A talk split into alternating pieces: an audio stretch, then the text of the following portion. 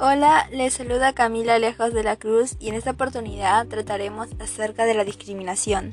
Conocerás más acerca de este tema que es muy importante en nuestra sociedad, las causas que lo ocasionan y cómo podemos pararlo. Debemos entender como la discriminación que es el trato diferente y perjudicial que se produce cuando alguien siente odio hacia otra persona o grupo de personas por el hecho de tener cualidades o características distintas, como el idioma, el color de la piel, lengua, pensamientos, discapacidades, etc.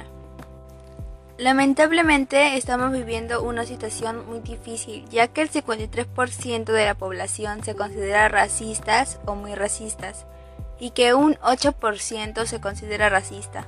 Deberían dejar de burlarse de las demás personas porque todos somos iguales y por culpa de la discriminación no podemos avanzar como sociedad y vivir en paz y tranquilidad. Dato curioso, la discriminación es un delito y es castigado con pena privativa de la libertad de 2 a 3 años.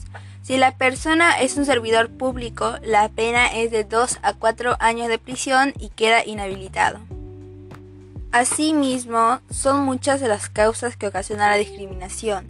Algunas de las más comunes es el miedo, la inseguridad, tener una personalidad temerosa, disminuye la autoestima, conflictos en la sociedad que pueden llegar a la agresión verbal y a la agresión física.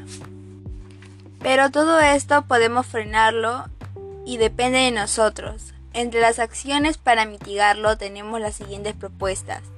La conciencia personal es ponerse en los zapatos del otro y pensar en cómo se siente la persona que fue y es discriminada.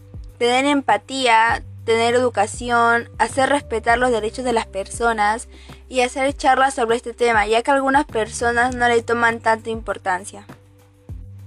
Con todo lo mencionado, estoy seguro que te importará más este tema que es la discriminación que nos afecta a todos.